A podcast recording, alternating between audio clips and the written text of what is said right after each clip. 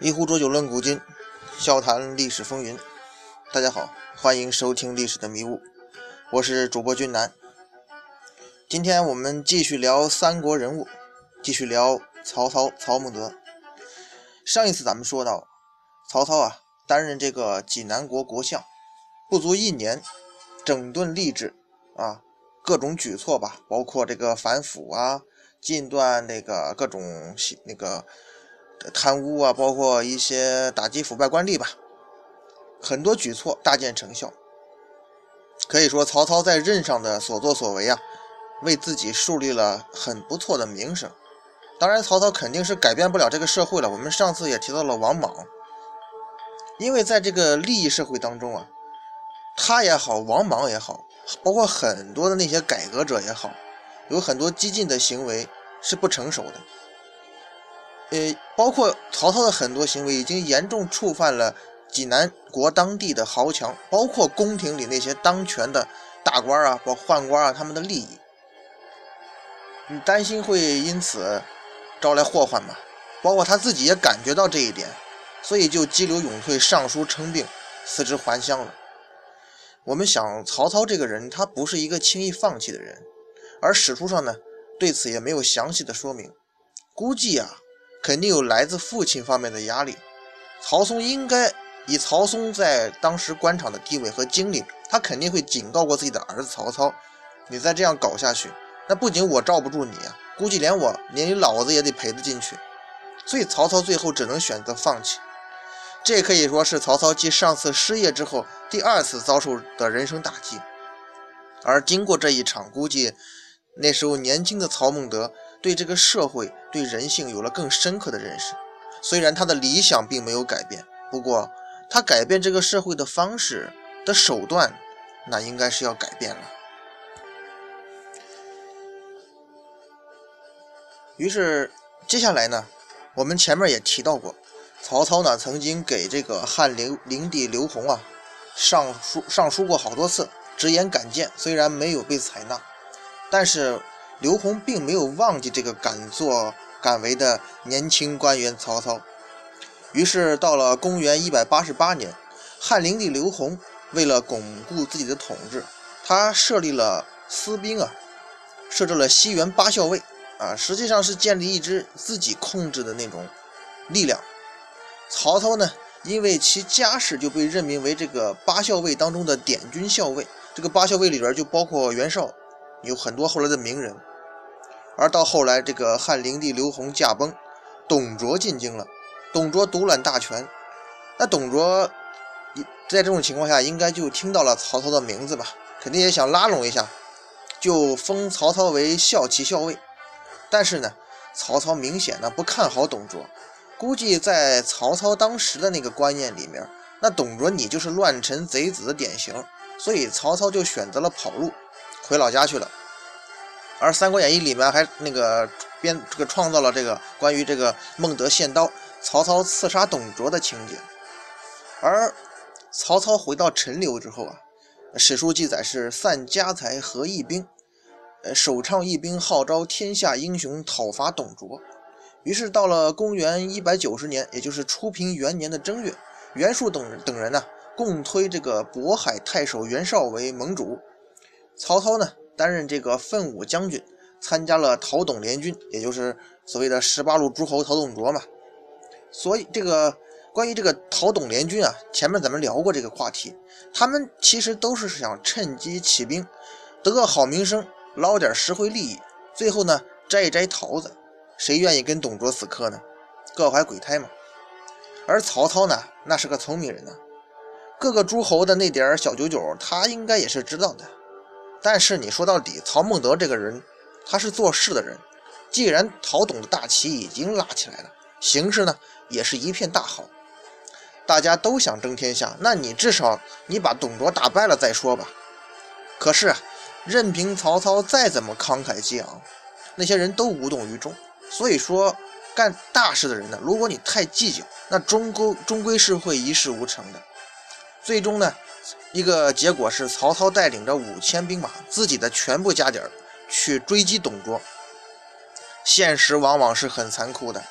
曹操呢，碰到了董卓的大将徐荣。咱们说徐荣这个人呢，他可以说如流星一般的划过了三国的天空，没有什么太多的那个辉煌。但是呢，他曾经把两个皇帝打得一败涂地哦，哈，包括这个两个皇帝，其中就是我们说的是追认的皇帝，就是说曹操嘛，他后来被追封为那个什么魏武帝嘛。曹操手下那些兵啊，很多都是新兵，他刚招来的，他根本不是那些如狼似虎、已经经过战火锤炼的凉州兵的对手。最后的结果是，曹操的部队几乎全军覆没，差点呢把自己的命都搭进去了。呃，包括记载记载是那个曹操中箭受伤，马也死了，可见还是很惨的。而如果不是曹洪拼死相救，把马借给他。那个，我想，那今天对于曹操的记载，那就是历史上不自量力的那种典型嘛。这是曹操可以说他人生受到的又一次打击，把全部家底都赔光了嘛。包括他的投资人呢，那个魏资大商人，也死在了军中。要说投资眼光啊，这位魏老兄眼光是挺毒的，看好了曹操这个潜力股，只可惜事业刚刚起步。自己就挂了啊！这个原始股刚持有人没了，曹操没了兵，那只有再次你那个啥蛰伏下去吧。于是呢，不得不给袁绍当了小弟。当然了，俗话说乱世出英雄，曹操是不会在这到处都是机会的时代蛰伏太久的。于是到了公元一百九十二年，这个在青州啊，黄巾军获得发展。连破兖州的郡县，镇斩了兖州的刺史刘岱。而袁绍这个时候呢，正在跟公三瓒打得不可开交，无暇相顾啊。所以曹孟德的机会又来了。刚好当时的冀北相鲍信是曹操的老熟人和粉丝，他带领众人呢出迎曹操。你担任那个兖州牧，因为兖州牧刘岱被黄巾军斩杀了嘛。于是曹操和鲍信合军进攻黄巾军。最后鲍信战死了，而曹操呢？史书记载设祈福，昼夜会战，也是经过了一番大战啊，终于呢将黄巾击败了。于是到了当年的冬天，呃，记载是获降卒三十余万，人口百余万。于是曹操收其精锐，组成军队，号青州兵。青州兵乃是以后曹操发家的根本啊，就是说曹操的势力发展起来，他的。发家他他的第一桶金可以说就是这股青州兵。以前在史书上看到这一段的时候，我们你就会想哈，曹操联合鲍信不过就几千军马呀，那黄巾军号称百万呢，你怎么把他打败共收降呢？简直就跟神话传说一样。但是呢，我们联系前后的种种事件啊，可能有以下这些原因吧。首先。曹操原来啊，我们前面说过，他担任过这个济南国国相。这个济南国呀，是青州的核心地带。那曹操当年大刀阔斧的改革，抑制豪强，维护社会公益，应该给当地老百姓那是带来了实在的实惠的。曹操走了之后，那百姓生活肯定马上又回到从前了，最后可能连活路都没有，只有走上造反的道路。这百万黄巾军并不都是军队啊，拖家带口，有老有小。那肯定是被逼无路，官逼民反。其实造反呢，它终究是一条不归路。大部分农民都明白这个道理。你但凡有口饭吃，大部分人是不会去造反的，因为能把皇帝拉下马的几率那是非常小的。那个天师张角都没有做到呢。这些农民军怎么想？就是为了条活路，弄口饭吃。所以呀，对于大多数人来讲，能够找到一个他们认为可靠的人去投靠、去招安。是最好的出路。现在守城的啊，那就是他们曾经给他们带来无限好处的、仰慕已久的那个曹操，曹呃济南国相曹操曹青天嘛。所以很多黄巾军，包括部署，在这个时候就失去了战斗之心，有了想被他收编的想法了。而后来这支名动天下的军旅青州军，始终只对曹操一个人效忠。包括建安二十五年，曹操刚一去世啊。正处在洛阳的青州兵，以为天下将乱，皆鸣鼓散去，就是说，认为曹操死了，然后就准备散伙，又要乱。根本不愿意服从其他人，包括曹操的接班人曹丕的指挥。于是，为了防止他们造反，朝廷向他们无条件的提供粮食和回家的金钱。这支为曹魏做出极大贡献的军队啊，在最后一次向他们效劳一辈子的朝廷那个朝拜告别之后，大多数都解甲归田了，过起了悠闲的农家日子。就是说，这支青州军并不是单纯的一支军队，可以说是一个武装集武装生活集团，有各种的家属啊、军属啊什么的。所谓凡事有因必有果呀。如果当年曹操在济南国国相，他不是不畏艰险，施展自己的政治抱负，他赢，他肯定不会得到百姓那个拥护，包括这些好印象。他也不会想到日后会为自己带来这样一支起家的劲旅，这是他后来事业的基础。当然了，呃，投降是投降，那黄巾军也不可能说，你看见曹操来了，望风而降啊。那你这样的投降，那肯定也没有好好果子吃啊。曹操必须呢打疼打怕他们，让他们感到绝望，他们才会心甘情愿的去归降。这跟驯马驯鹰是一个道理。一般看战争啊，主要普通人都会去看人数的对比。那常理上讲呢，人多的一方那必然占优势，但是万事无绝对啊，打仗不是打架。战争这种事情嘛，人多并不见得完全就是优势。我们回顾一下这个冷兵器时代的战争，一次战斗兵力达到百万以上的战斗战争啊是比较罕见的。包括后来那个五胡十六国时期，那个前秦的苻坚率领百万之师南下，结果呢被不到二十万的东晋的北府兵打得一败涂地。实际上，当时淝水之战，真正跟东晋部队交手的前秦部队，并不是全部的百万大军，只是说先锋部队或者说主力部队被击溃了，于是百万大军也就跟着被击溃，乃至导致最后前秦这个国家也开始崩溃，是这么个情况。包括这个 东汉出这个刘秀、光武帝昆阳大战，当时新朝王莽。他号称那个百万兵马打昆阳，被刘秀的三千敢死队杀得溃不成军，全军覆没，这也是战例。其实啊，人多的那个劣势在于，人一多，管理难度就会变得很大。毕竟古代他没有那种先进的通讯设备啊，在战场上是很难对那种数十万军队进行有效管理的。你像我们。现在还好点，以前春运去火车站，包括逛那个逛年逛庙会啊，那个那个逛街啊，年货大街啊，你就会觉得人多了之后特别特别乱，你好多踩踏事故嘛，在那种一个很多人群聚集而又没有规范那个能统一指挥的情况下，很容易出现一些自己控制不了的情况，突发事件。而当时你看到的也可能不过就是几千人而已，就这样，你如果管理不当，那踩踏事件就会发生。那大家想一下，如果在战场上有几十万的人都在拼命，一旦军心大乱，将士那个将士只顾逃命的话，那场面就无可收拾了。所以冷兵器时代的战争，很多时候都是一触即溃。所谓兵败如山倒，那失去理智的退败兵啊，那对于后面自己的军队，那你也是灾难性的。所以，像那个前秦的军队，包括那王莽新朝的军队，就是这种情况，主力或者说核心的部队被击溃之后，导致了整个大军团的崩溃。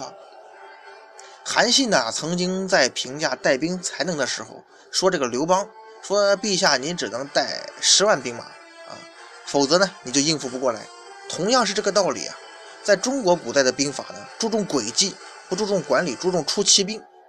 但是在这个战争当中啊，往往管理是也是很重要的。一支管理有序的军队，那才是打胜仗的基础啊。另外，在战争中很重要的一点就是后勤了。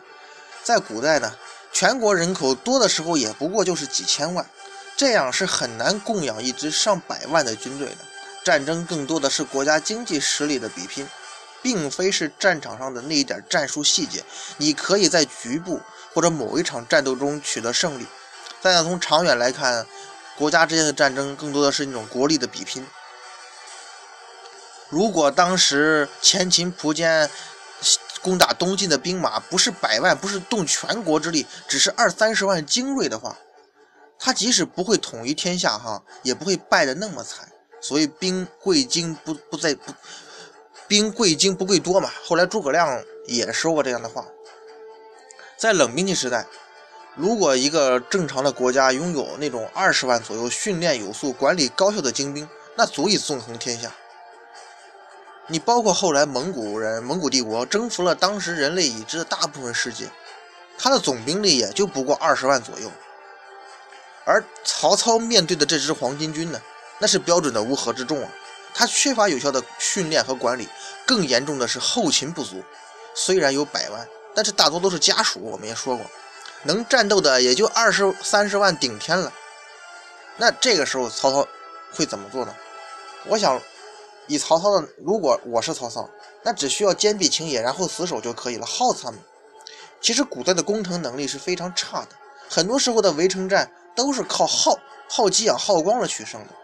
包括那个太平天国时期，湘军攻打那个天津，也是这样弄的。最后好，最后把那个守城的，就可以说消耗综合的守城实力消耗光了之后，这个城池自然就守不下去了。那黄巾军的攻城能力就更差了，他只本来就是那种流流流窜的部队嘛。假使说有几天攻城不下，那军心就慌张。你毕竟有那么多张嘴等着吃饭呢，你不是号称百万吗？一旦这时候军心不稳，你派精锐轻骑进行偷袭、定点打击，这很像官渡之战嘛。曹操很擅长这种用精锐部队偷袭敌人的要害。你这样来回整几次，黄巾军的军心也差不多崩溃了。也就彻底服了嘛？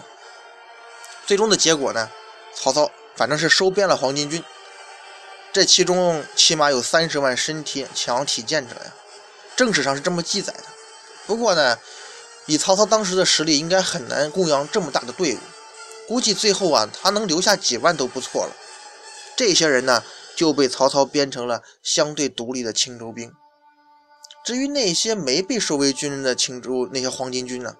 他就从事农业生产，你做后方补给嘛。那被编的青州兵在曹操管理下，跟以前的流民武装那就不一样了，并且不久之后就投入战斗。有了这支部队，那曹操的理想应该也会发生变化了。他原来后来那个让县自明本之令，他说他原来的最高理想是死后在那个墓碑上写上“汉故征西将军曹侯之墓”。那这个时候，我想。他在潜意识里也应该应该有了平天下的那种志向了，毕竟实力摆在这儿。那这个时候，曹操面临什么形势呢？当时的诸侯啊正在混战，主要分为两派，可以说，呃，这个袁绍、刘表、曹操算是一派，而袁术、公孙瓒、孙坚、陶谦，包括刘备算是一派。他就是说，大体的阵营可以分为这两波。袁绍主要对决的是公孙瓒，而曹操呢？要对付的是袁术和陶谦。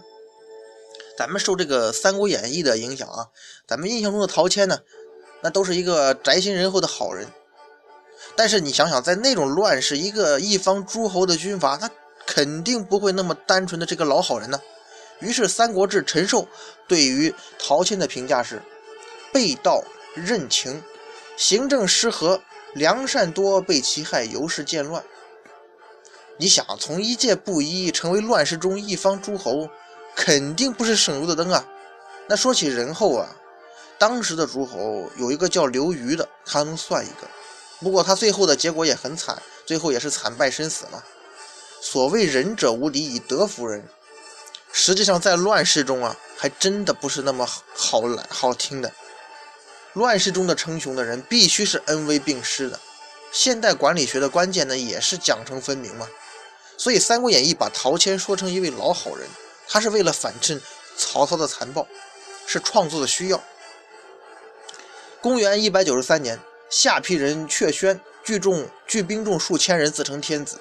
徐州牧陶谦与阙宣共同举兵，攻取了兖州的华费等地。于是，曹操率领兵马反击，大败陶谦，反而攻下了徐州的十余座城池。陶谦呢，就被打怕了，采取了坚守的策略。曹操呢，也因为粮食不足而撤退。咱们从这件史书记载的事情来看啊，陶谦也是个现实主义者，他看到那个阙阡那点人可以利用，人家称帝他也跟着起哄，完全不在于什么忠义啊、兴复汉室。而曹操与陶谦这一战呢，也是两个人结下了梁子。那么接下来呢，就发生了一件至今没有搞清楚的历史公案。这是什么事情呢？咱们下回啊接着聊。